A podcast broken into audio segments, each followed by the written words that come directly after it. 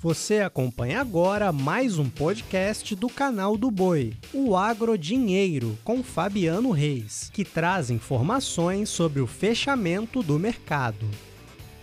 Alô, amigos do podcast Agro Dinheiro. Começamos agora mais uma edição, edição desta sexta-feira, dia 8 de outubro. Olha só, hoje eu falo sobre milho, sobre café e soja. E começo as informações com da Organização Internacional do Café, OIC, que reduziu sua previsão de superávit de café na safra global 2020-2021 de 2 milhões 633 mil sacas para 2 milhões 386 mil sacas de 60 quilos. A entidade manteve sua estimativa de produção em 169 milhões 644 mil sacas. A projeção representa um aumento de 0,4% diante da temporada anterior. Já a previsão de consumo global foi elevada a 167 milhões e 11 mil sacas para 167 milhões 258 mil sacas, uma alta de 1,9% em relação à safra 19/20. De acordo com a AIC, a colheita da safra 2021 já foi concluída em todos os países produtores e o foco do mercado deve se voltar para as safras 21 22 e 22 23. Questão aqui que fica em relação ao AIC, inclusive nesta próxima segunda-feira no canal do Boi, você vai poder acompanhar uma entrevista importante com o Armando Matiello, que vai falar um pouco dos dados do AIC e como que ele avalia esse mercado, mas sem dúvida, independente da OIC acreditar um tanto ou não nos números da Organização Internacional do Café, é o fato que as safras 22, 23 estão e daí em diante estão bastante prejudicadas.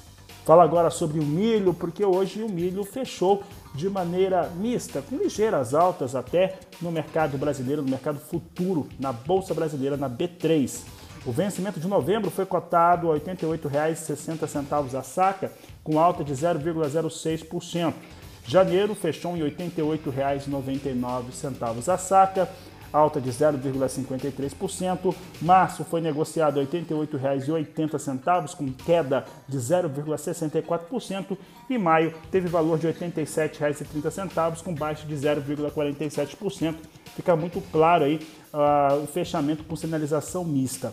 Já na semana, os contratos do cereal nacional têm desvalorizações de 2,74% para novembro de 2021 de 3,32% para janeiro de 2022 e 3,60% para março de 2022. Portanto, são números que vão mostrando a desvalorização para a saca de milho no Brasil. Quem fechou em queda hoje foi a soja na Bolsa de Chicago, acompanha o fechamento. Posição de novembro fechou em 12 dólares 42 centos mais 4 bushel, queda de 0,38%. Janeiro fechou a 12 dólares 53 centos mais 2, recua 0,40%. Posição de março, fechamento 12 dólares 62 centos mais 6 o bushel, com queda de 0,36%. E maio, 12 dólares 71 centos mais 4, recuou 0,35%.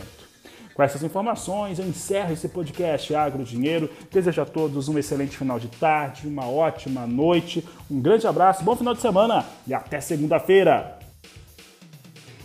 O Agro Dinheiro pode ser acompanhado também na programação do canal do Boi e em nosso portal, o sba1.com. Até a próxima!